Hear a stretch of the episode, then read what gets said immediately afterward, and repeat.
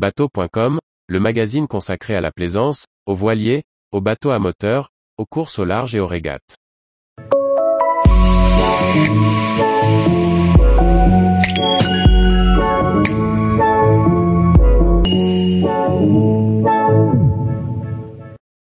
Neptune, comment l'ex-voilier de la Whitbread se prépare au tour du monde?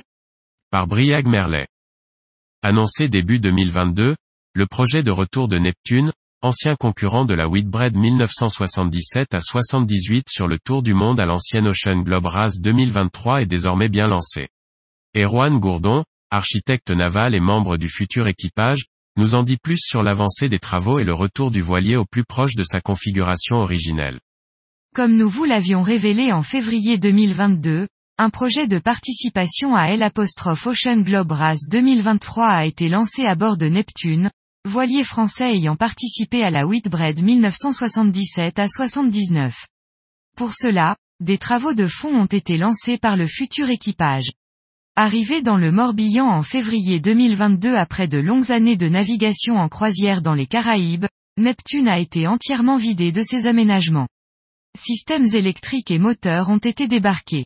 Le bateau a été sablé et l'équipe a ainsi pu faire un diagnostic précis de l'état du voilier. Erwan Gourdon, futur équipier, mais aussi architecte naval au sein du cabinet Finoconc, pilote la rénovation du bateau.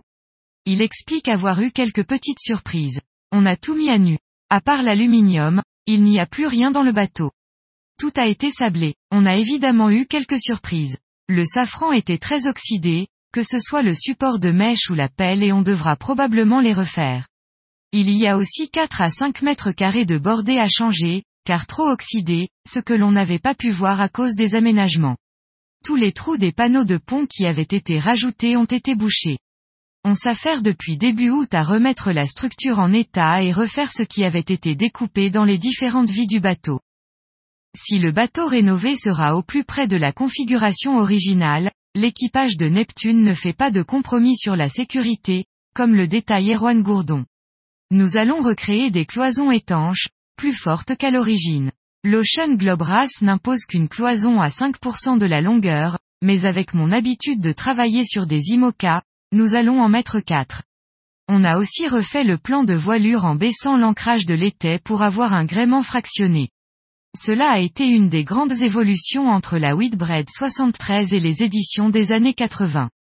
On ne s'imaginait pas avec des tangons à 7 mètres au-dessus de la flottaison. De même, les voiles d'avant seront sur enrouleur. Notre projet est performant, mais sans négliger la sécurité. La moyenne d'âge de l'équipage est de 50-60 ans et on veut que tout le monde revienne en entier. On ne s'imaginait pas envoyer quelqu'un devant changer de voile dans 40 nœuds dans le sud. Du côté des aménagements intérieurs, les variations par rapport au Neptune de la Whitbread 78 seront minimes. Hormis deux frigos, un éclairage, une Blue et l'AIS imposée en sécurité par l'organisation, peu d'équipements sont nécessaires. Au lieu de deux tables à cartes, Neptune n'en aura plus qu'une seule, agrandir un peu le carré et offrir le luxe de pouvoir s'allonger sur les bannettes. Le plan Mauric est respecté à 90%, affirme Erwan Gourdon. Le projet est désormais bien lancé. Le bateau, baptisé Neptune, gagné avec Parkinson, courra pour une association de lutte contre cette maladie. Bertrand, équipier atteint de Parkinson participera à toutes les étapes de l'Ocean Globe Race. Le bateau a reçu le label bateau d'intérêt patrimonial, facilitant la recherche de financement. Il reste néanmoins du travail pour financer les travaux conclus Erwan Gourdon. Le budget n'est pas encore bouclé.